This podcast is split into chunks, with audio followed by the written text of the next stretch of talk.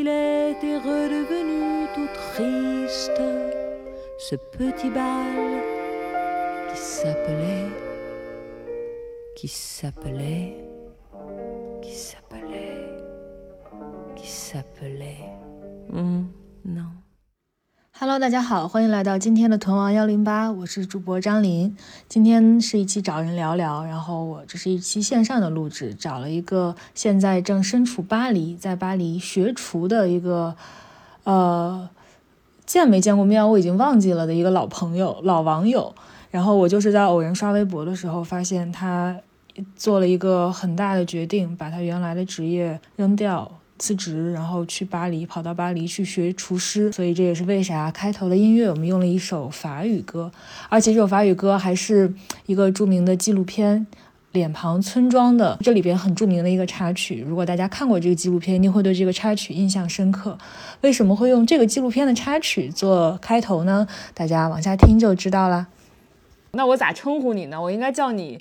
水母哥还 是叫你不不就水母水水母就好了啊！你你真的叫水母是吗？对，请水母哥，要不先跟我们介绍一下你这个现在的身处的环境。我现在身处的环境水深火热，因为我周一就要开始第二阶段的课程了。然后我觉得也特别奇怪，就是我都快三十岁了，还是有那种就是开学前的那种。就是不爽感，对，哎，所以我们俩应该是差不多大，对不对？你是九几？我是九四，九四啊，我是九五，那我们差不多都在这个三十岁的门槛上。我觉得一会儿也可以聊一聊三十岁这件事情。好的，我先介绍一下我们俩怎么认识的吧。就是我记得应该是我当时收到了你的简历，然后我忘了我们俩有没有线下见过了，应该是线上有一个聊天，对不对？哇，你我我们是线下见面的，然后我记得当时。呃，我收到了你们的拒信的那封短信，那封短信你写的特别感人，那封那条短信我现在还记得，大大概意思就是说，不是你不够优秀，而是因为呃，我我我们怎么怎么着，然后希望我们都可以在更好的地方相遇，而是因为我们没钱，对对对，类似于这样子的，嗯，对，那个还是我亲手写的，然后我们同事一封一封发出去的，嗯，因为呃，当时应该是一九年还是一八年，对不对？对，一九年我应该是刚刚研究生毕业啊。你当时还没有找工作是吗？所以我们是你找的第一份工作吗？对，我的天哪！哎，那你当时刚刚研究生毕业的时候，其实你是投了一些像综艺节目之类的简历是吗？然后最后去当了纪录片导演。对，其实我本来就是学纪录片的，只不过后面啊，当时对自己的认知不够清楚。我朋友觉得他们他们觉得我特别有梗，特别适合做综艺，但是。我慢慢的发觉自己是一个非常严肃，甚至严肃的有点无聊的人。嗯，然后就去做纪录片了。我我想起来当时为什么没有就是跟你跟你签了，因为我我也是感觉好像你就是有点 over qualified for 这个职位，感觉你更像一个艺术家一些。但是所以我就在那之后，也就是一直在 follow 你的社交账号呀什么的，一直就我们俩有时候会在微博上互动一下，我记得，嗯。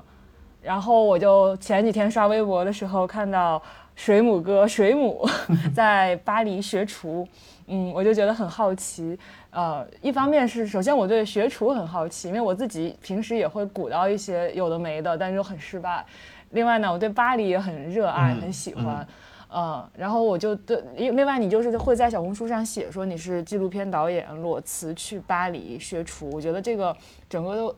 过程我也很好奇，嗯，然后就赶紧私信你说我们俩要不要约一期播客？好的，好的。对，这是这个事儿的前因后果。嗯，对，那你要不跟我们讲讲你是怎么裸辞去巴黎学厨的呢？啊，我觉得这个这个故事非常长，你可能要有点耐心。然后是因为我去年十二月份的时候做了一场比较严重的手术。腰椎间盘突出，我其实当时十月份的时候，我的腰腰部已经非常不舒服了。但是我之因因为当时在一直在做着剪剪剪剪片子，然后经常会从比如说早上十点钟到公司，一直做着剪片子，一直剪到第二天晚上七点钟，中间不休息。然后那段时间其实腰已经非常不舒服了，但我以为只是像之前一样普通的腰肌劳损，然后就没没太在意。我想说赶紧把这个做完之。后我休息一下就好了。结果没有想到，就是有一天晚上我起床上厕所的时候，然后突然痛到站不住了，然后就直接摔倒在地板上了。然后当时就摔得比较严重，然后当时也是凌晨，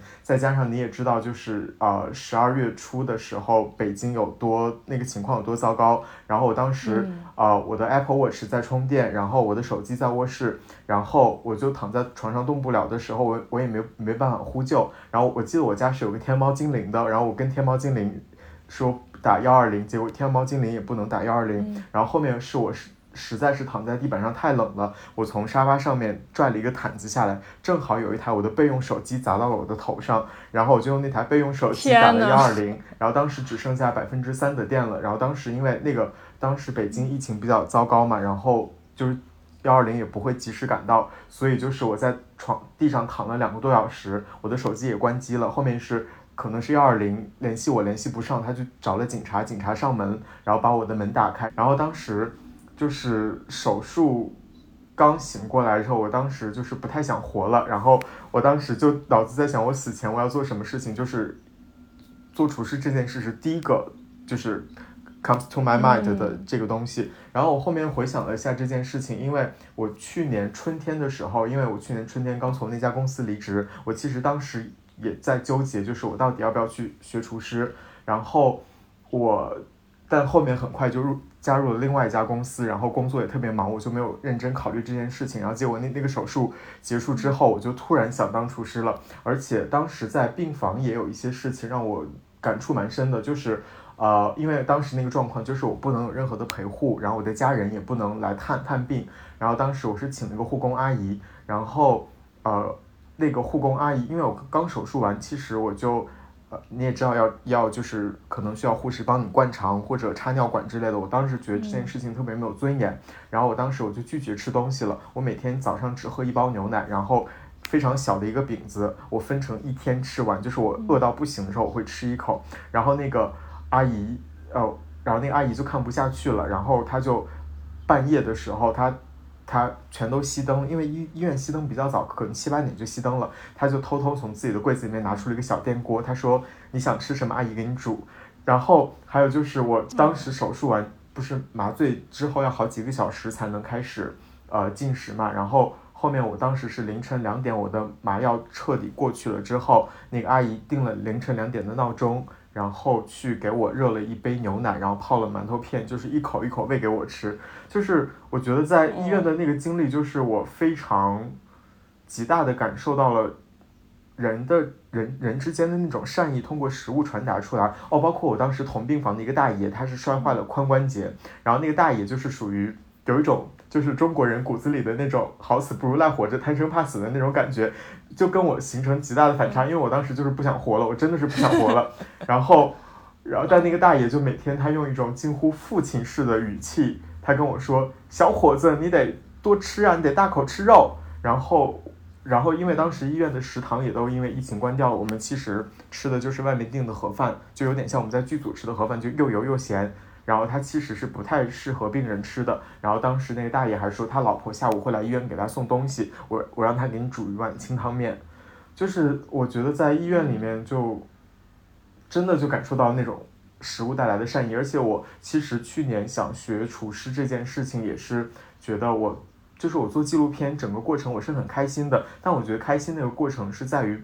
不停的探索带给我的开心，但是他的那种情绪，其实你一边要向内的叩问，一边要，就是我会觉得这个东西开心和那种焦虑是在不停的折返跟攀爬之间的。但不像我，比如说我平时朋友来我家吃饭，我给他们煮饭，那个快乐是非常直接和具体的。而且比如说我们做一个片子，可能它是一个非常集体的一件工作。他的反馈可能不会那么直接，但是我的食客来吃我的东西，这两个小时他可以给我一个非常具体的反馈和直接的反馈，所以我觉得，那那个快乐是更轻松一点的快乐，然后那个快乐是复杂一点的快乐，那我选择更轻松一点的快乐。你小时候有想过有这个做这个职业吗？小时候其实没有，因为我小时候就因为我小时候特别胖，然后你当时面试我的时候，是我人生中最瘦的时候，一百三十多斤，但是我人生中最胖的时候是两百三十斤。对，然后因为我小，天呐，对我小时候特别胖，然后我爸妈其实是在控制我的呃吃吃饭的，然后但是我爸妈他们不在家的时候，我会非常小上小学的时候，我就会偷偷炸鸡腿、煎鸡蛋、油炸花生米，就给自己加餐。吃对我来说纯粹是一个兴趣，我没有想把它当成职业。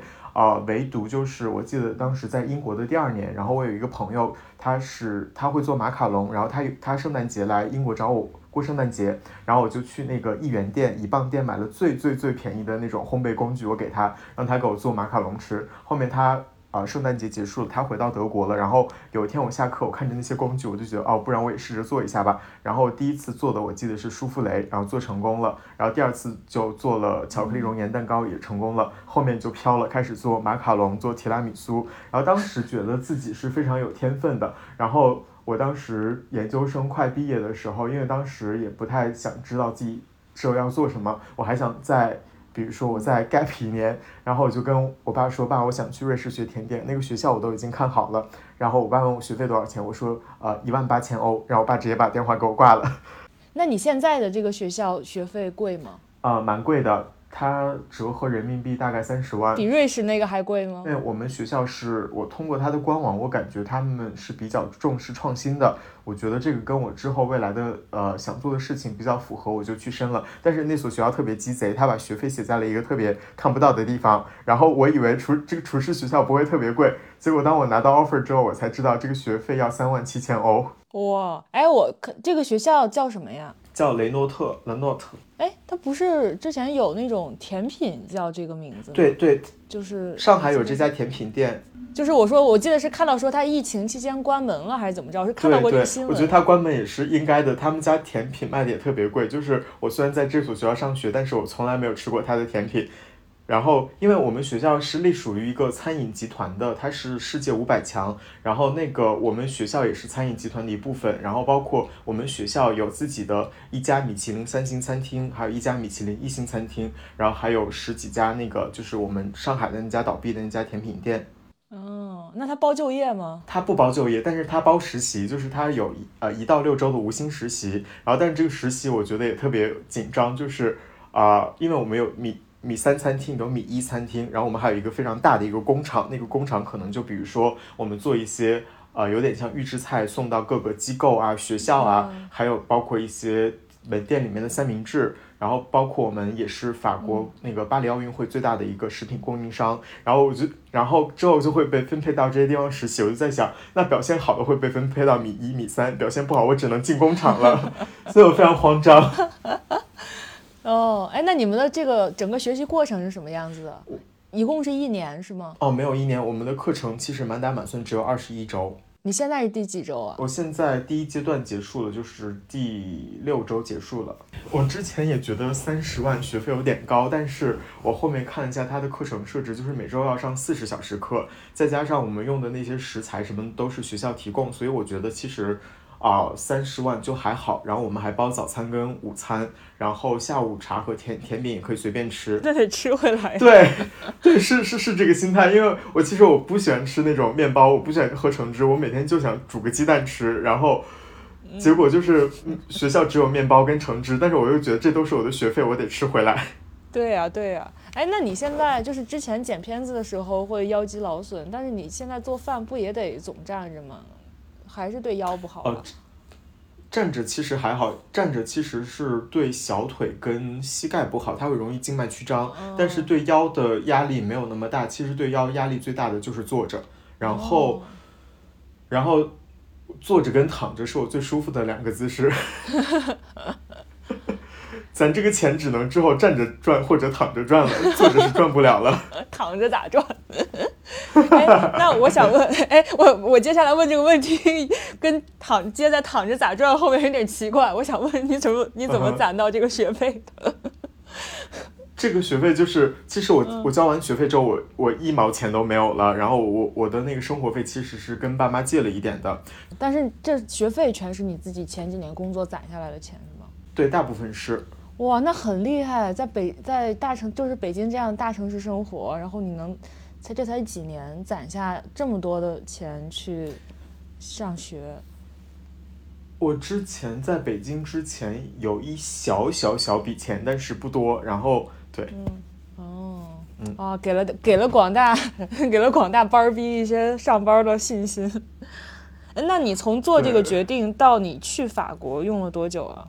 非常快，我记得我是十二月初做的手术，然后但其实当时也没有那么确定说我要去学厨师，因为我有一个朋友，她现在就是厨师，然后这个女孩我觉得你应该也非常感兴趣，她是同济大学毕业的，同济大学建筑学院毕业的，然后毕业之后去当厨师了，然后慢慢慢慢的。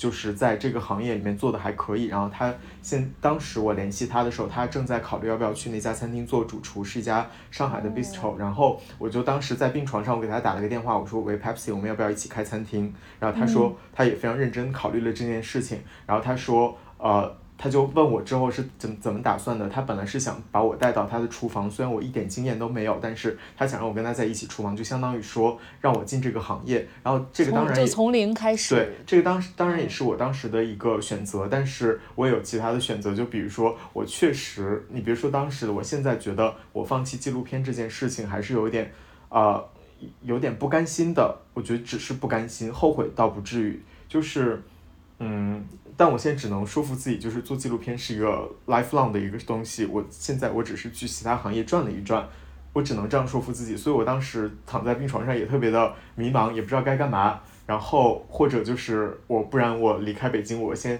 不然我就直接跟那个朋友直接在上海开开始开餐厅，就是好多条我在考虑的路。然后后面我大概手术后不到两个月，我就回去上班了，然后我就上班又上了两个多月吧。然后呃，当时我朋友就他骂醒我了，因为我当时还在坚持上那个 B 班儿，然后我朋友就说我我之前我之前裸辞是因为我的身体出问题，现在身体都这样子了，你为什么还要上这个班呢？然后我我第二天我就去跟我老板提了辞职，然后我提完辞职之后。然后我就用了大概一个月的时间交接工作，然后我记得是四月中旬辞职的，然后我四月份的时候就去申请了学校，然后很快的收到了面试，收到了 offer，然后我就来了。其实整个时间比较紧，主要是签证环节比较紧。嗯，哎，那你现在一天的生活是什么样子的呀？是你想象之，是你去，是你去之前想象的那种生活吗？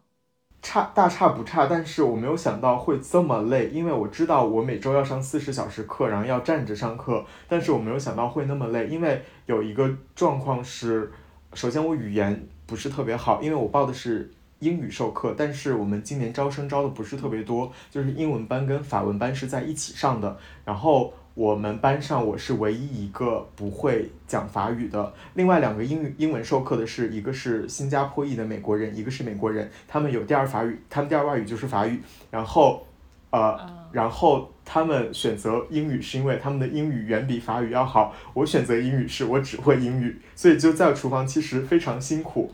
然后，而且法餐中它有很多一些专有的名词，它是没没没办法用英文去解释跟翻译的。比如说像给鸡蛋剥皮这个，在法语中就是有一个专门单词叫 a a g a l e 但是你在中文语境中和法语英英文中都没有这个词。然后就比如说，那你咋办？你要去，你要自己查吗？就是我我我问老师，然后我晚上回去会把这些哦东西整理成笔记，所以就是我没有想到会这么辛苦。我记得第一周可能也是还在适应期，我每天因为八点钟就要准时进厨房了。假如说你还要刚好是你要负责去检查整个学校的冰柜跟呃那个冰箱的温度的时候，你还要早。早到五分钟去记录那些温度，然后大概就是八点钟进厨房，但是学校的早餐是八点钟之前的，所以你还要在八点钟之前吃个早饭，你还要去那个呃 locker room 里面去换衣服，然后八点钟准时进厨房，然后一直做到十二点半或一点钟，然后到底是十二点钟还是十二点半还是一点钟取做取决于早上的进度，然后就一直在厨房待着，然后准备中午的那个出餐，然后呃中午。那你们出了餐会自己吃吗？会？自己吃，然后也会给其他人吃，因为我们做的量比较大，因为每个人大概会准备两人份的餐，然后嗯，会可能会自己吃一份，然后给其他人，然后有的时候我自己不想吃，我也不吃，我就吃学校其他的食物，对，然后中午嗯。午休一小时，然后大概也就是一点半或呃一点钟回到厨房，然后一直待到五点到五点半。哦，哦，这还挺紧，还挺紧凑的，一点都不法式。你们这个日程，对，一点都不法式。然后我后面我就在暗搓搓的在想，是不是因为那些呃教我们的 chef 们都年纪大了，他们叫比较少，所以让我们八点钟开始。哦，哎，那这些就是跟你一起当同学的人都是什么什么人啊？他们都还蛮蛮有趣的。就比如说，因为我那两个美国同学，他们只是一个短期班，他们上完第一阶段，就是我考完试的那个，他们第一阶段他们就各自回到原本的。世界里面了，就是那个新加坡的男生，是他疫情期间也是美国 lock down 了，他开始在自己在家做饭，他就感兴趣了，所以他就来这边报了一个班。然后那个美国的那个女孩，她今年才十八岁，然后她之后要去大学读数学系，但她觉得我要有一个 gap year，她就来这边呃学厨师了。然后她也是，她可能下个月就要回美国，然后去打工找工作，然后她明年就要去读大学了。然后他们两个。是不是那种职业导向的学生？他们只是可能是有一个兴趣。然后我还有一个重庆的男生，他是做了五年厨师，他比我还小两岁呢，但他做了做了五年厨师，所以他在我们班上他的高刀工特别厉害，他的调味特别厉害，他方方面面都是全 A 的学生。然后那他之前学的是中餐还是西餐啊？他之前他本科学的是酒店管理，然后后面他是在呃西餐厅工作过，对，然后。但他本来就是重庆人嘛，重庆人就是他爸爸做饭也特别好吃，所以他做中餐也没有问题。然后还有一个突尼斯的大叔，那个大叔他说他他四十多岁了，然后他说他去学厨师是因为他有一天他他突然辞职了，他其实在突尼斯是在一家还不错的公司做到了中高层，然后他辞职的时候，他的老婆，然后他的家人都觉得他疯了，然后他觉得他需要找生命的意义了，然后他就啊正好他朋友开了家餐厅，他就。他朋友说你来我餐厅帮忙两周，他就真的做了两周在后厨，他觉得我操这就是我想干的事情，对，然后所以他就来法国学学厨师了。然后还有一个法国大叔，啊，我不太了解他，他反正我问他的时候，我说你为什么来这边学？他说我在家煮饭煮腻了，他就想来法国学厨师了。然后还有一个天津男生，应该是之后想啊开餐厅，因为他爸爸也在天津有家餐厅。然后还有一个黎巴嫩的男生，也才是刚刚前两天刚过二十岁生日，也是他爸妈想让他开一家餐厅。哎，那你你你在听这么多故事，然后认识这么多新的同学的过程中，你会带着一个纪录片导演的视角去看大家，然后去思考他们的人生吗？我觉得是会的。有你觉得有什么收获，或者有什么感受，有什么打开自己认知的地方吗？我觉得这这个世界太大了，就是他可能，因因为我可能呃，我现在呃不太想讲，就是我的身体其实现状况还是还不是特别好，然后我对于死这件事情，我还是一直在在没有放弃这件事情的，对，但是就是我会觉得哇，这个世界好大，就是有意思的人好多，我还是想跟更多的人接触，听他们的故事，就是我觉得就是很精彩。哎，那你到了巴黎之后，就是最不想死的几个瞬间，你能想到吗？一个是在塞纳河边看铁塔，因为我之前也来过巴黎，我会觉得铁塔就是个铁塔，就没 nothing special 的那种感觉。但是当你坐在塞纳河边看到它闪灯的时候，你还是觉得它好好看呀。然后，而且当时是。呃，我周五那天晚上，第一周的周五晚上，那个新加坡的同学约我出去，呃，去吃去吃饭。他说他有另外两个朋友从美国过来，就是我们一起，就是一起去吃吃个饭，喝一杯。然后吃完饭之后，我们就在铁塔上那边，呃，看那个铁塔，然后喝酒，然后聊聊闲天儿。结果就是非常我觉得开心的事情是，我第二天去欧贝哈看那个 J 二的展的时候，然后我就。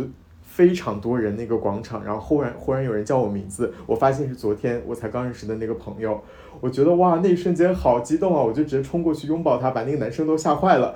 然后我会觉得，就是我不想死的那个点是，我来到一个陌生的国家，没有人认识我，这种重启人生的感觉特别好。你之前你来法国之前，你想过这一重惊喜吗？就是这一重感受吗？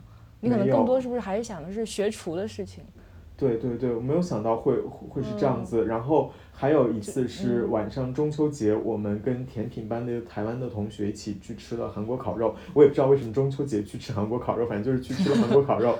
然后那天晚上有那个十八岁的美国女孩，有十九岁的黎巴嫩男生，他当时还没过二十岁生日。然后有三十岁的新加坡男生，然后有我。然后我那一瞬间会觉得，哇，原来十几岁、二十几岁、三十几岁的人在一起可以这么开心。哇，好棒呀！这两个瞬间是我比较印象深刻的。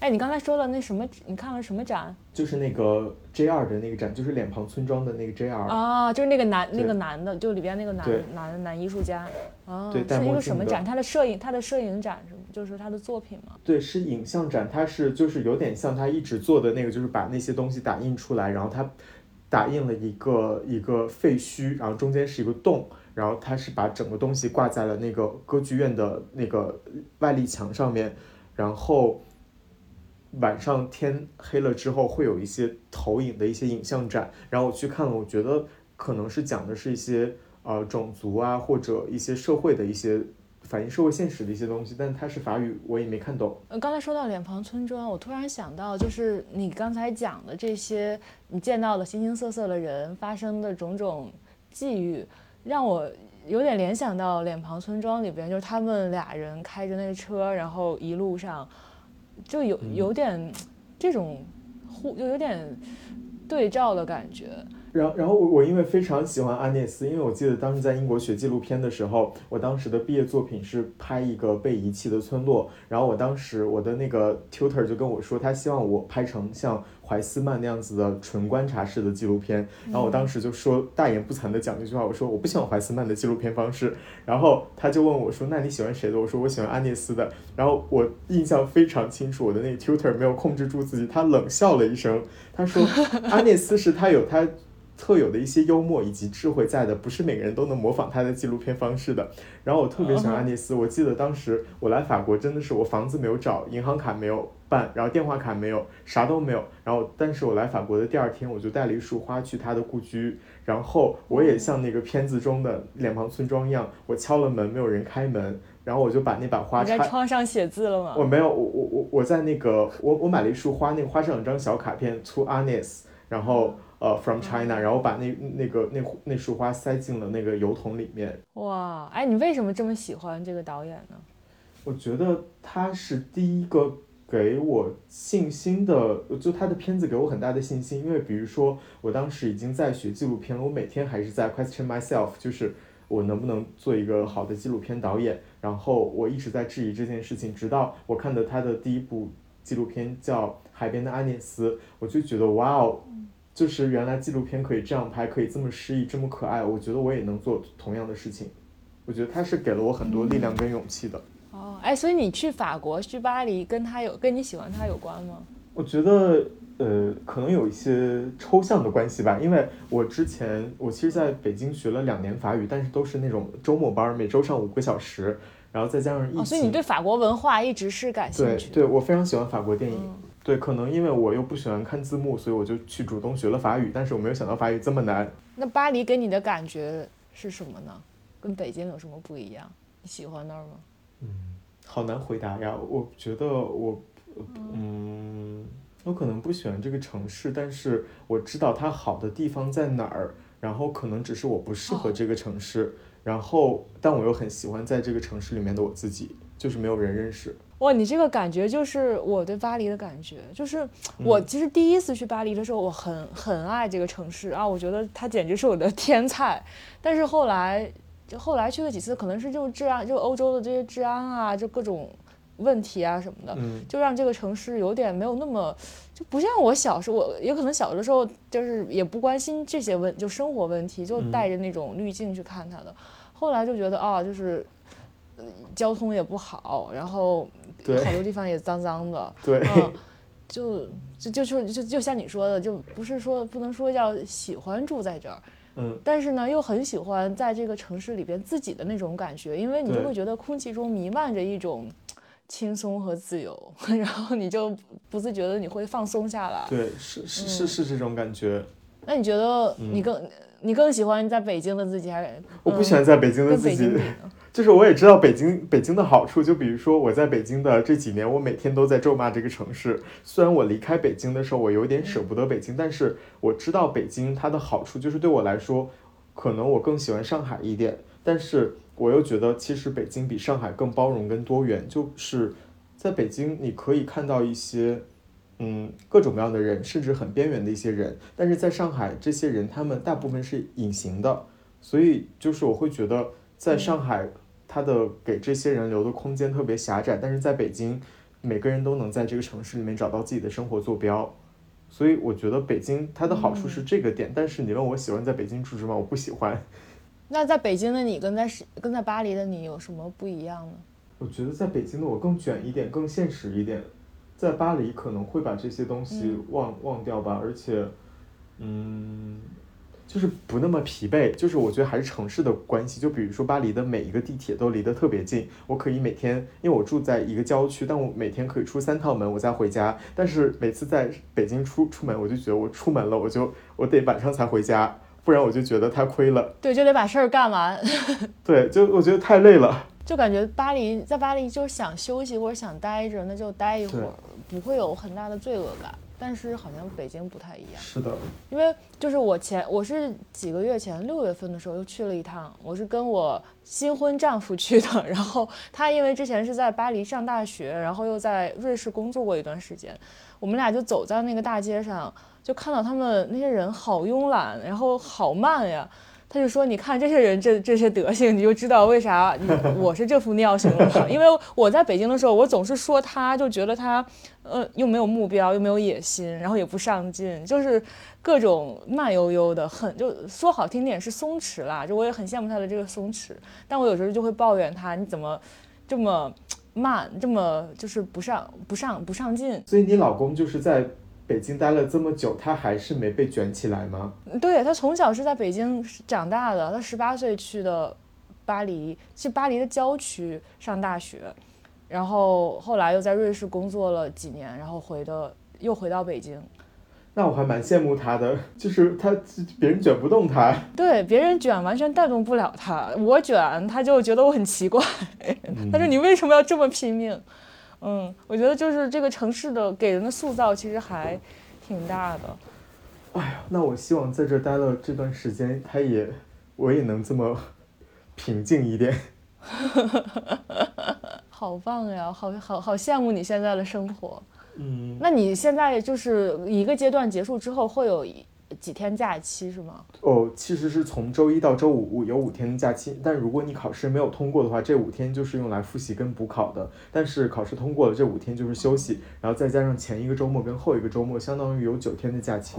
哦，你们考试考啥？就是考做一道菜啊？做几道菜？不止，就是我们会考理论跟实践。就是我们这个课程是没有没有理论课的，所有的理论也都是在厨房听听 chef 讲的。然后，但这些东西都是你的考试的。呃，理论课的考试，然后哦，可能甜品班的同学理论更更更复杂一点，因为我觉得甜品更多的是跟 chemistry 有关系的东西，他们可能要记很多东西，记各种反应。然后我们可能记的是，比如说一些术语啊，可能也会记一些温度或者时间，但是没有甜品班记得那么精准。然后我们也会考一些文化的东西，比如说我们会考那个，嗯，这个汤为什么叫这个汤，然后。呃，比如说我们有一道题，那道题我没有答出来。他说，呃，monkfish 在法语中叫什么什么什么？它的另外一个法语名字是什么？我连它的第一个法语名字都不知道，我怎么知道它第二个法语名字呢？monkfish 是那个什么安康鱼是吗？呃，它它在中文叫啥？好像就是叫安康鱼，然后我叫它叫僧侣鱼，我觉得这个记得会更更顺一点。啊，我记得我记得好像点点菜的时候经常会看到 monkfish 这个东西。然后后面我查了一下，它为什么叫 monkfish，是因为呃嗯是他说它的那个肉质有点像 lobster，然后就是那个时候很多穷人会把它称作一个把它叫做龙虾，所以就是一个 monkfish。啊，为啥我还没懂？为啥穷人把它称作龙虾，它就叫 monkfish？monk 应该是有那个就是呃。就是迷惑啊，或者是欺骗的那个意思在里面的，所以它叫 monkfish。对，然后，对，反正就理理论和考考这些东西。然后实践的话，我们是在呃之前的六周上的课里面抽三道菜，一道前菜，一道主菜，一道甜点。然后你要在四个小时的时间做四人份的量。其实我我觉得我对我的考试不是很满意的，就是我的。前菜我出菜晚了五分钟，而且我那五分钟我来不及处理番茄，就是那个番茄是要在上面做一个点缀的，但是我没有我没有时间去烫番茄，给番茄剥皮了，然后我就没有弄番茄，所以我我那个前菜的分数特别低。哇，好，感觉好像那个什么分手厨房。对对对，有点像。但是你都是一个人做这些，一个人做这所有的是吗？没有人帮。一个人。没有人帮，然后其他的人也也会准备他们的，因为我们抽到的题目是一样的。然后我们是，比如说我抽到的是一号，我是第一个八点钟准时进厨房的。然后也就是说我十二点钟要开始出前菜了。然后我下一个同学是八点十五进厨房，然后他是十二点十五出前菜。哦，那你们做的时候会互相看到吗？会互相看到，但是就是连自己的东西都没有时间看了，就是根本没有心情管其他人。啊，对，因为时啊哦，这还挺聪明的，你们这个设置，因为时间错开了，所以看见了没用。对但但是也有不太好的点，就是我觉得我喜欢厨房的感觉，是我喜欢里面 team working 的部分。但是就你自己准备自己的时候，还是有一些沟通不不到位的地方。就比如说我第一个进厨房，我去取了那个蛋黄液，我去开封了一个新的黄油，我都会。呃，按照厨房的标准，我在上面做一个标签，告诉他是几几月几号开开开的，然后它的保质期是多少，会写一个标签。然后我用完的东西，比如说我用完的糖，我会放在放在原位。但是可能大家在厨房比较手忙脚乱，就比如说我在煮那个洋葱的时候，焦糖洋葱的时候，我我找不到糖了，后面发现那个糖没有被归回原位，是在我同学的后面那个桌桌桌子上面的。对，所以就是我觉得这种考试不是我喜欢的那种氛围，而且我当时。那个前菜，嗯，要出的时候我没有做完，然后我们学校最大的那个 chef 进来，他非常凶的，就是非常凶的在跟我讲话，让我快一点，让我快一点。其实我当时就有一点慌了。天哪，哎，那你学到现在，你现在最喜欢做的一道菜，最拿手的一道菜是啥呀？呃，我觉得不拿手的，我觉得都还好。我最不拿手的应该是 omelette，我没有想到我。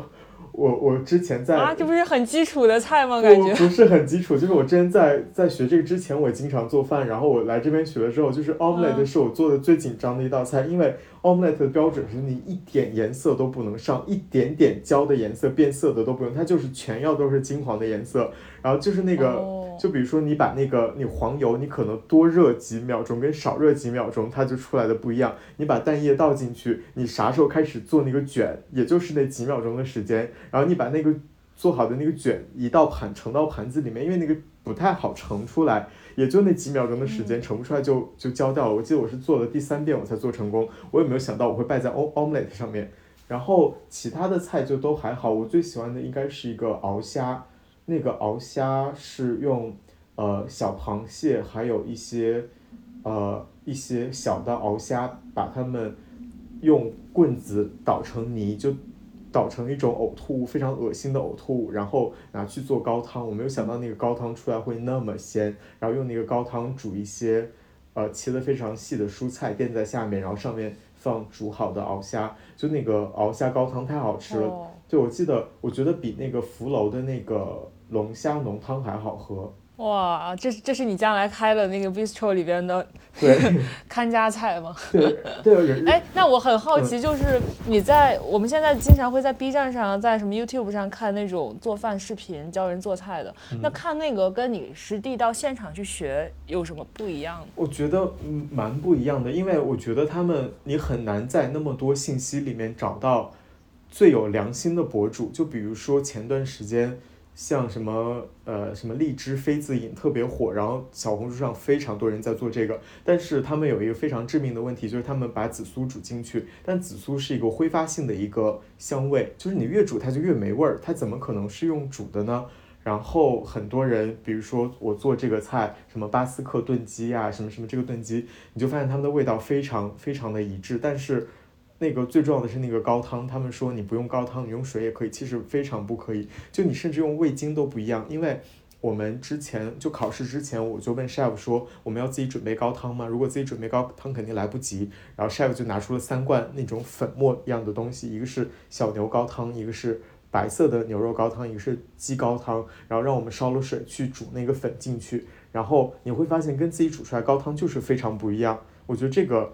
就是你手法上的一点差别就会有不一样的东西，就比如说我今天，我今天为什么就是我迟到了五分钟，就是因为我中午去吃了一家餐厅，那家餐厅就是我最近几天吃的法餐，我都觉得不好吃，它好吃只是平均的好吃，但但它不惊艳。然后我吃的那家是一个日本人开的，我就吃到了一个非常好吃的鱼。然后我朋友点的那个主菜，我就尝一下它那个酱汁，然后。我怀疑那个酱汁就是红酒加棕色的牛高汤小牛高汤做的，但是我又觉得它有一股非常奇怪的奇怪但愉悦的酸味。我后面问那个 chef，那个 chef 说那个酸味是他们用梅子酒取代了红酒。就是它真的，你差一点都有那个味道。就比如说我们在厨房跟可能跟那个嗯跟那个甜点班同学不一样，他们是有一个固定的时间或者一个大差不差的时间，我们完全没有，我们全都要自己去感受那个时间和那个火候。哇，那确实好像是就是面对面跟着 chef 学会，嗯，更精确。我觉得像 B 站或者 YouTube 上面会有一些很厉害的一些人。呃，但是我觉得在那么多信息里面找到一个值得信任的一个 recipe 还挺难的。对，就比如说我我我做的是非常基础的什么法棍吐司之类的，我就发现 B 站上各种 UP 主说的都不太一样，就有的是要醒到这种时候，有的是醒到那种时候。但我反正我做出来倒是毫无例外的，全都是失败的。但是他们说的都不一样，我照着谁说的都会做失败，我就很纳闷儿。对，而且还有就是，我记得我们有一次上课要做那个猪肉咸塔，我们要做那个塔皮，就那个其实是非常简单的，但是我们那个 chef 在给我们写 recipe 的时候，他写错了一个东西，因为那个本来那 recipe 要用全蛋液，但他写的是蛋黄液，所以就导致我们所有人的面团都特别干，我们八个学生那个面团都做失败了，就是它就是一直在开裂，就是进就很难放到模具里面，但是 chef 那个就做成功了，他跟我们用的是一套 recipe。然后我后面觉得这个东西就是你的技术跟 recipe 的一个平衡，它可能通过它的技术弥补了 recipe 上的不足，但是我们可能技术没有那么。纯熟，我们就需要 recipe 要非常精准一点，所以我觉得可能 B 站上那些 UP 主，他们可能会，因为他们技术到位了，所以他们 recipe 差一点或少一点，或者更改一些配方，他们都可以成功。但对我们普通人来说，可能就比较困难。哎，那你将来就是还是想回上海去跟你那个朋友一起开店吗？我目前是这样打算的，但是还在想这件事情。如果这件事情，我觉得做厨师走不通，我可能还会干老本行吧。当然，我觉得这个概率。不好说，所以就很现在很多人问我明年什么打算，我都说我不知道。就是如果我觉得这条路可以走通，我可看着嘛。对我可能会想要在法国这边工作一年到两年，我再回国开餐厅，因为我觉得学个不到一年钟的时间就开餐厅这件事情太荒谬了。我我觉得我还没有做好准备。然后那如果我觉得这条路走不通，那我就当给自己放了一个假，因为我身体本身也不是特别好。那我明年再回去干老本行，我觉得也来得及。那你觉得做纪录片跟做饭有没有什么一以贯之的点？就我觉得你在这两项事情上，其实都感受到了那种 calling，就那种呼唤，都还满足的，挺挺足的。那你觉得这两个事情共通的点是什么的，以至于让你都很喜欢？我觉得就是表达和传递一些东西。比如说，像做做纪录片，那它虽然是客观，但就比如说，就是所有上纪录片人的课，他们都会讨论什么主观性、客观性。但我觉得，在这个时代讨论这件事情已经非常没有必要了。就是虚构的和 fiction 和 non-fiction 中间那个界限非常模糊了。然后我觉得你再客观，它还是有你导演自己的表达在里面的，只是你表达的那个东西是否足够真实跟真诚，这个是最重要的。那做吃的也是在传递一种东西。我跟只不过做纪录片，可能我的观众更广一点。我做吃的，我只是这一桌菜，我我面对的这一个客人，我希望我的一些心意能通过食物中传达出来，让你觉得叮的一声那种感觉。我觉得这个是很一以贯之的东西。就比如说，我现在觉得我们国内好多餐厅，其实你不用你的 chef 不用足够有天分，你只要足够真诚，那你这家餐厅就是会比别人做的就好了。至少能超过百分之八十的餐厅了，所以我觉得真诚还蛮重要的。就比如说你要是开一个店的话，你觉得你这个店的会是什么样子的吧？我们就可以说的天马行空一点，然后以以及你觉得它不能发生什么样的事情，就什么样的事情是你不希望这个店有的特质？我觉得我的我的我的范围还蛮广的，就是呃，首先最直接的视觉上面，它是一个极繁主义的店，因为我是一个极繁主义的。一个人就是那家店一定要非常多乱七八糟的小东西，然后特别繁琐，必须得 more is more。对，我觉得我我觉得我我喜欢的这个跟法国还蛮背道而驰的。然后我可以接受它是一家网红店，就是很多人慕名而来去打卡，甚至我允许一些，比如说网红在里面拍照，我都允许。啊，然后但我觉得我的吃的是要足够真诚的，就我一定不能允许我的吃的，比如说是一个糊弄的一个吃的，就是因为我太知道这个东西，你用高汤跟不用高汤它的差别就是不一样，然后你这个用这个不用那个差别就是在在在那边摆的，就所以我这两天我在法国吃吃吃饭的这些感触就是他们我很难在法国找到一家难吃的店，它只是好吃，只是它好吃的非常平均，我已经很难找到一家让我很惊喜的店了。但我觉得他们好吃的原因就是他们做这道菜呈现的时候足够真诚。我觉得足够真诚，它不会难吃到哪里去。然后我的厨房一定要是一个很快乐的厨房，我不喜欢那种有厨房政治的东西在里面，因为厨房它其实确实是一个比较男性统治的一个一个领地。然后我也见过一些很男性。Male dominant 的一些人在厨房里面，他们的样子我不太喜欢那种氛围，所以就是我们第一周的那个 chef，我非常喜欢他的原因就是那个 chef 非常可爱，是一个法国大叔，然后他他就跟我们强调，比如说他们在他在跟我们解释这个步骤的时候，他突然说，然后你要怎么怎么怎么样，avec amour 带着爱。就是他会把这个带着爱变成其中一个步骤在里面，然后他在那边给面粉称重，给鸡蛋称重。如果假如说他正好称到了他想要的重量的时候，他会亲吻一下自己拿勺子的那个手。就是我觉得他对待食物是有情感的。我觉得我是喜欢这样子的 chef 带领的一个厨房的环境的。但我第二周的这个 chef 他是，我这么讲可能讲的有点难听，就是他是一个非常典型的白男，就是他非常长 controlling，然后。他非常喜欢说了算，就比如说我们第一周的 chef，他说的最多的一句话就是带着爱，但是这周的 chef 他说的最多的一句就是 Who controls it? I control it。他不管在用机器还是在自己上手，他都觉得我要掌控所有的东西，所以就是他难免会把一些我觉得是很厨房正直的东西带进来。就比如说有次我在煮牛奶的时候，我是先。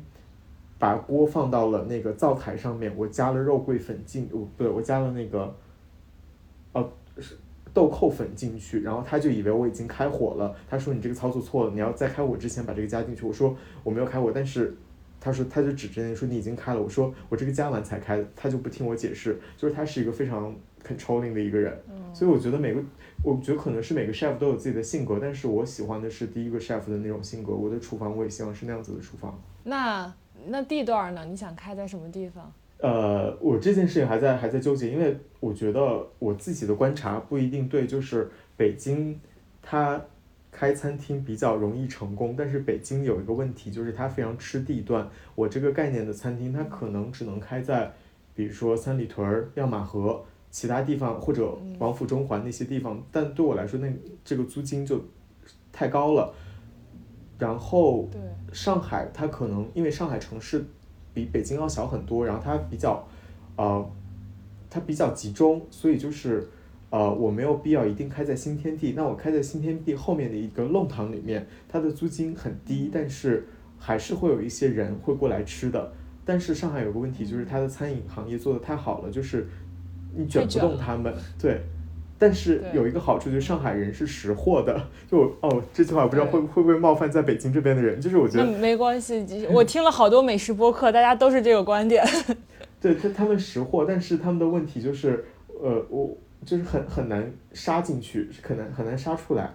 对，所以我也在纠结这件事情。但是我的合伙人他已经结婚了，所以我觉得他不太可能拖家带口来北京。但是我还是没有放弃在北京开间开店这件事情。OK，在北京可以找我。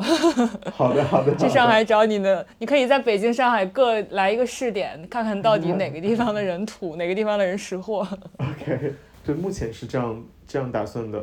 好棒呀！我觉得我觉得做梦真是太开心了，而且，呃，就是我我我想开，就我想要有一家自己的店的点在于，我喜欢。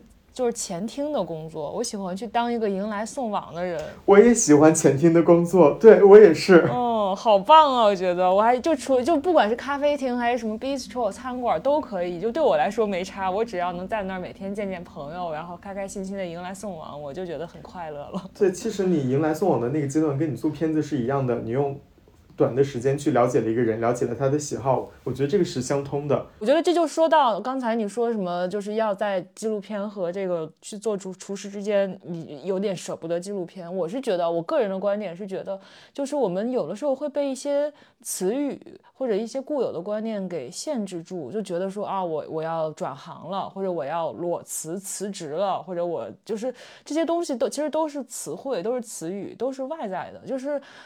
比如说我们多少年之后我们死了，我们到天上了，我们去看看人间的那些人，我们不会觉得说这个人的状态是失业或者待业或者是什么转行，我们不会用这种视角去看人间的这些人们，就更多的就是看他在以一个什么样的状态在活着，然后。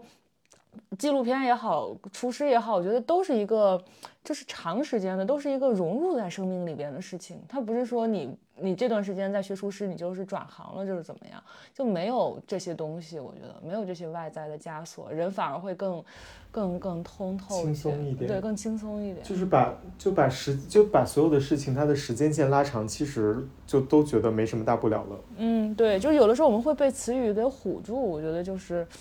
有点会限制我们的思路。对，说到三十岁领悟到的事情，我觉得这个是我三十岁快三十岁领悟到的一件很重要的事情。哎，那你领悟到了之后，你能做到吗？嗯，努力让自己，就至少我能在被词语唬住的时候，我能先觉察到。就至于说我能不能真的是跳出来不被它绑住，我觉得这个还得修行。但是起码我现在知道，有的时候时候我的念头出来，我就立马说，哦，我这时候我在被这个词语给绑架，我。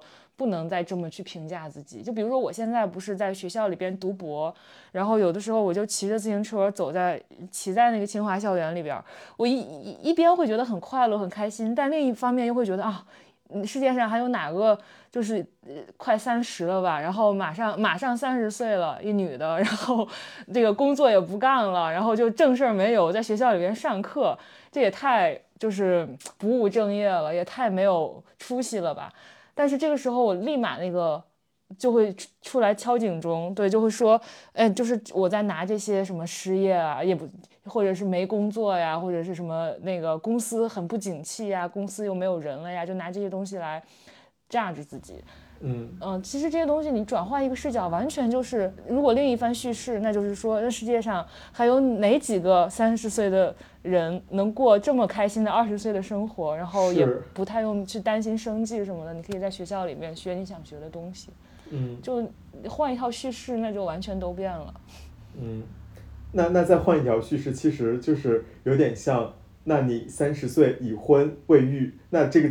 那这几个标签就在职场中对对女性的打击特别大，但是如果是你换一种叙事，那我觉得就通透非常多。对，然后以及职场这个词，我觉得也是一个我们就是要去解绑的东西。其实我觉得世界上根本就不存在职场这个玩意儿，就是你说你现在，你看你没有一个地方给你交五险一金，你也不用去给老板打工。但是你是不是身处职场呢？我觉得你刚才说的那些厨房政治啊，你的那个第二个主厨的那些行为啊什么的，就依然会把你所待的那个地方变成一个有点职场意味的地方。对。但是另一方面，就是那些身处职场的那些包儿逼们，他有没有办法跳出来，就是不把自己身处的那个。地方当职场，我觉得也是会有这种时刻的。就比如说你之前在做纪录片的时候，你特别喜欢你做的那个片子，然后你觉得你真的是觉得你是为自己而做的这个东西，而不是给老板做的，不是给钱做的。但那种时刻，职场这个东西其实是又不存在了。所以说，我觉得有时候拿职场去框框定我们的行为或者框定我们的思维，也是一种枷锁。是的。那你三十岁还领悟到什么了呢？我三，你怕三十岁吗？你这你恐惧三十岁吗？你们男的，我们男的，我想一下，我还不是典型男的，我还是一个男同性恋。我想一下，我对三十岁的恐惧，嗯，我早几年会。男同性恋就不恐，那男男同性恋比较恐惧几岁呢？哦，我觉得男同性恋非常恐惧变老。就比如说我之前就是呃我。昨天我还路过了一家巴黎 gay bar，就是门口有一个呃老头子在那边抽烟，我就想起来我大概二十岁出头的时候，我在呃 gay bar 的时候，我会发现就他们呃一些老人，就是上了年纪的人在角落里面，不受欢迎，对，而且他们用一种很呃很不好，就是他也不敢直勾，他也不是敢直勾勾的盯你，他们是很。怯懦的在盯着你，但是在 gaze 你的那种感觉，我觉得好难过啊。就是我在想，我如果呃，我我如果中年或老年的时候，我还是一个人的时候，我觉得我那个时候应该蛮惨的。但是又想了一下，又觉得还好，就是我我可能害怕这件事情，反而对三十岁的恐惧。我早年大概我二十五岁左右的时候，我会很焦虑，我会有一个 list，我说我几几岁几岁的时候，我一定要这样做，我一定要。干这件事，我要干那件事，但是我想做的那些事情，倒不是说是那种很世俗的买房啊、买车啊，或者怎么着，我就是觉得我是这些事情没有做过，我要在这个时候去做。但是反而是临近三十岁的时候，我没有那么害怕三十岁了。嗯，为什么呢？嗯，你发现你这事儿都完成了吗？我我没有，就是我觉得就是你不管害不害怕，它都会来的，就那就算了吧，不害怕了嘛。而且我我发现，因为我一直喜欢比我年。跟比我年长的人一起玩，就是我反而会对三十岁之后的人生有一种期待，因为我身边的朋友他们三十岁都过得蛮好的。我觉得只要你足够，我也我也觉得是是，所以就其实就恐惧，嗯不没有，反而是更期待了。嗯，那最后这样吧，我们这期的结尾要不这样，你来给我们口述一下做 omelette 的过程。精确到就是要几秒，然后量什么的，我们看看我们的听众按照你的这个方法去做，到底能不能做出没有没有变色的金黄金黄的 omelette。OK，那那讲到做 omelette，我突然想，你刚刚问我一个问题，就是那些。跟 YouTube 博主或者小红书呃博主他们做饭有什么差别？就是我突然想做 omelette 用到的黄油，就是我们你看那些做菜的博主，他们做的黄油都是直接切一块丢到锅子里面，但这个就是因为黄油的烟点比较低，但是在我们做饭的时候，我们都要把那个黄油进行分离，就是把它那个维他命跟水还有一些呃东西分离出去，它出来的那个油很纯的那个黄油，它烟点就没有那么低了。这个也是我后面才知道的。然后就是，那就继续讲讲怎么分离呢？就是你把它那块黄油丢到一个锅子里面，就用小火一直加热，一直加热，然后把它加热成纯液体状。但是你这过程中不能让那个黄油，呃，就那个黄那个液体煮煮起来，就是要一直那个非常小的火让它融化成液体。然后这个时候它最下面沉淀的那一层你不能要，然后飘在上面的那层也不能要，就中间那一层很。干净的那个油是你要用的，所以它的烟点就比较没有那么低了。对，所以就是我们，比如说我们，因为西餐依赖黄油跟橄榄油的比较多，所以就是我们的黄油都是分离的。然后就讲到做，那怎么分？不是，那你分成三层之后，怎么把上层和下层去掉呢？就是上面那一层其实是非常薄，然后你肉眼可见的，然后你用勺子把它撇开就好了。然后最最底下那一层是沉淀在下面，你不用管。然后你用勺子去舀那个油的时候，你轻一点，不要带到下面的杂质就好了。对，然后对，就比如说那个黄油，我们日常用的黄油的那个脂肪含量应该是百分之八十二的，它的含水量还是有点高的，所以。就是你在做那个，比如说你在做千层酥皮的时候，它也不是特别好做，因为它的水分特别高。但如果你买一些脂肪含量高的黄油，比如说百分之八十四，那那个会更适合做一些那个酥皮。哦，嗯，OK，你看这些东西好像都没有那个博主会讲的。对，然后我再给你讲一个趣事，就是你知道那个这个当然不能剪进去，就那个 Butterful 那家店，就是排老长的队。他之前排队时候我就在研究那家店，他后面他号称自己。做的他用的黄油是最好的黄油，他用的鸡蛋是当天下的蛋，然后我就在非常我就非常好奇这件事情，然后我就问了甜品班的一个 chef，我就说做夸送的时候有必要用到当天下的蛋和最好的黄油吗？他跟我说，如果是其他的甜品，那可能那个蛋的新鲜程度很重要，但你做夸送的话，完全没有必要用那么新鲜的鸡蛋，就算是那些对鸡蛋要新鲜度要求很高的，也没有必要用当天下的蛋。然后，那它最好的黄 黄油，那不就也是人人都可以买到的吗？就是，所以我觉得那家店都是营销跟噱头。嗯，我一次都没有排过那个。我也没有排过。虽然我很虽然我很爱吃烤松。对。那好，那你说那个吧，你说，嗯，你的菜谱对。OK，那我继续讲 omelette 吧，就是呃，就是用一个煎锅平底的煎锅，然后你取，你先把锅子加热了。然后，但是不要让那个锅子冒烟。它热了之后，你盛一些呃过滤过滤过的黄油，然后倒进去。然后等那个黄油热起来之后，你把你的蛋液呃，但那个蛋液是纯蛋液，不能加水，不能加牛奶。但有些人可能做 omelette 里面会加一些牛奶，加一些水，但是它的那个就已经不是 omelette 了。然后你把那个蛋液倒到那个锅子里面。然后你倒进去一瞬间，你就要用一个小小的一个软木铲，一直一直从中间一直在画圈圈，一直在铲中间那个地方，让那些蛋更加均匀的受热，因为上面那个蛋液是受不了受不了热的，所以你就要一直一直用铲子铲，一直铲，一直铲，但是还是保证它有液体在中间流动的。然后你这时候看你的下面那一层已经成型了，然后上面的液体也不多了，然后你就要从。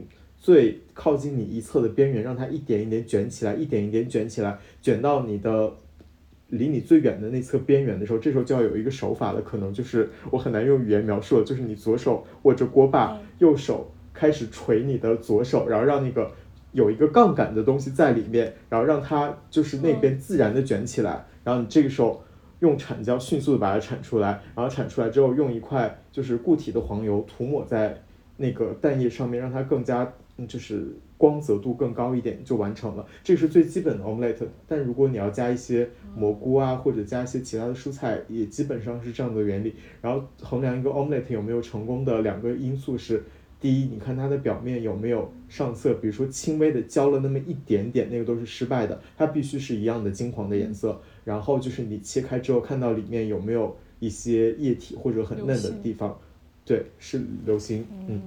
天哪！我明天早上试一试啊！我给你汇报一下我的成果。我其实连煎蛋都煎不好，更别说做这个了。但是我想试一试。对，通常三颗蛋就好了。你一次打三颗蛋。那多少油呢？适量。那我那个黄油用那种带盐的还是不带盐的？应该是无盐的，对吧？呃，原味不带盐的，无盐的。OK。对，然后但如果你不想分离黄油，那你就用烟点高的一些植物油就行了，你不用一定要分离黄油。哦，就是用什么橄榄油之类的也可以，就只要烟点高的就行。橄榄油烟点，你除非用那种比较劣质的橄榄油，它的烟点比较高。如果你用那种特别好的橄榄油，它烟点也特别低。对，然后我还有一个小 tips，就是后面就是我有次在家重新做 omelet 的时候，我就在试。那如果这个黄油没有完全足够热起来的时候，就是你你把蛋液倒进去，你等它慢慢升温，其实也是能做出来的。只不过这个操作可能是其他的 chef 比较鄙视的，就是他感觉你不能很好的掌握火候。但是比如说你黄油刚进去，刚开始热，你就把蛋液倒进去，你这时候你别慌，你觉得。蛋跟油连在一起了，混在一起了，你不要慌，你就一直搅，一直搅，等它那一直升温，一直升温，它其实也能成型的。那我决定用你的这个方法试一试。对，所以说 omelette 就是很很紧张。当当你看到你把鸡蛋液倒进去之后，它真的就油是油，蛋是蛋，它也没有就是那个煎起来的时候，你就觉得哇，就很紧张。然后你翻的时候也会很紧张，就很简单。而且还有一个就是。可能也是在厨师里面不太会被鄙视，就是你最后把它卷成一卷了之后，你很因为它很软，你很难拿铲子把它铲起来，你直接把盘子倒扣在锅上把它翻过来，其实也是可以的。啊，没关系，我不怕被鄙视，我就打算这么干了。好的，那今天谢谢水母哥。哦，我我刚刚忘记讲了，那个那个蛋液里面加一点盐也是适量。哦。好的，也是适量，反正都是适量。你的这个适量，我觉得很难把握。没事，你按照自己口味来嘛。就是因为这个东西每个人也是适量。因为我后面发现主厨的那个偏好，当我在调酱汁的时候，我我觉得我自己盐加多了，主厨说特别好。我觉得那个特别好的时候，主厨说你要再加点盐。所以我觉得这个是还是比较个人的。好吧，那我们谢谢水母哥给我们带来的精彩的巴黎学厨日记。要不要宣传一下你的小红书账号呀？我觉得嗯不用宣传，就他们能找到就找到吧，找不到就算了，无所谓。OK OK，那今天节目就先这样，我们拜拜。好，拜拜，我们保持联系。拜拜，拜拜，谢谢，拜拜。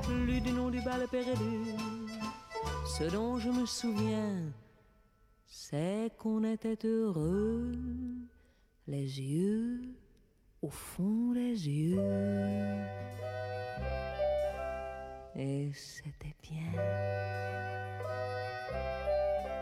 Et c'était bien.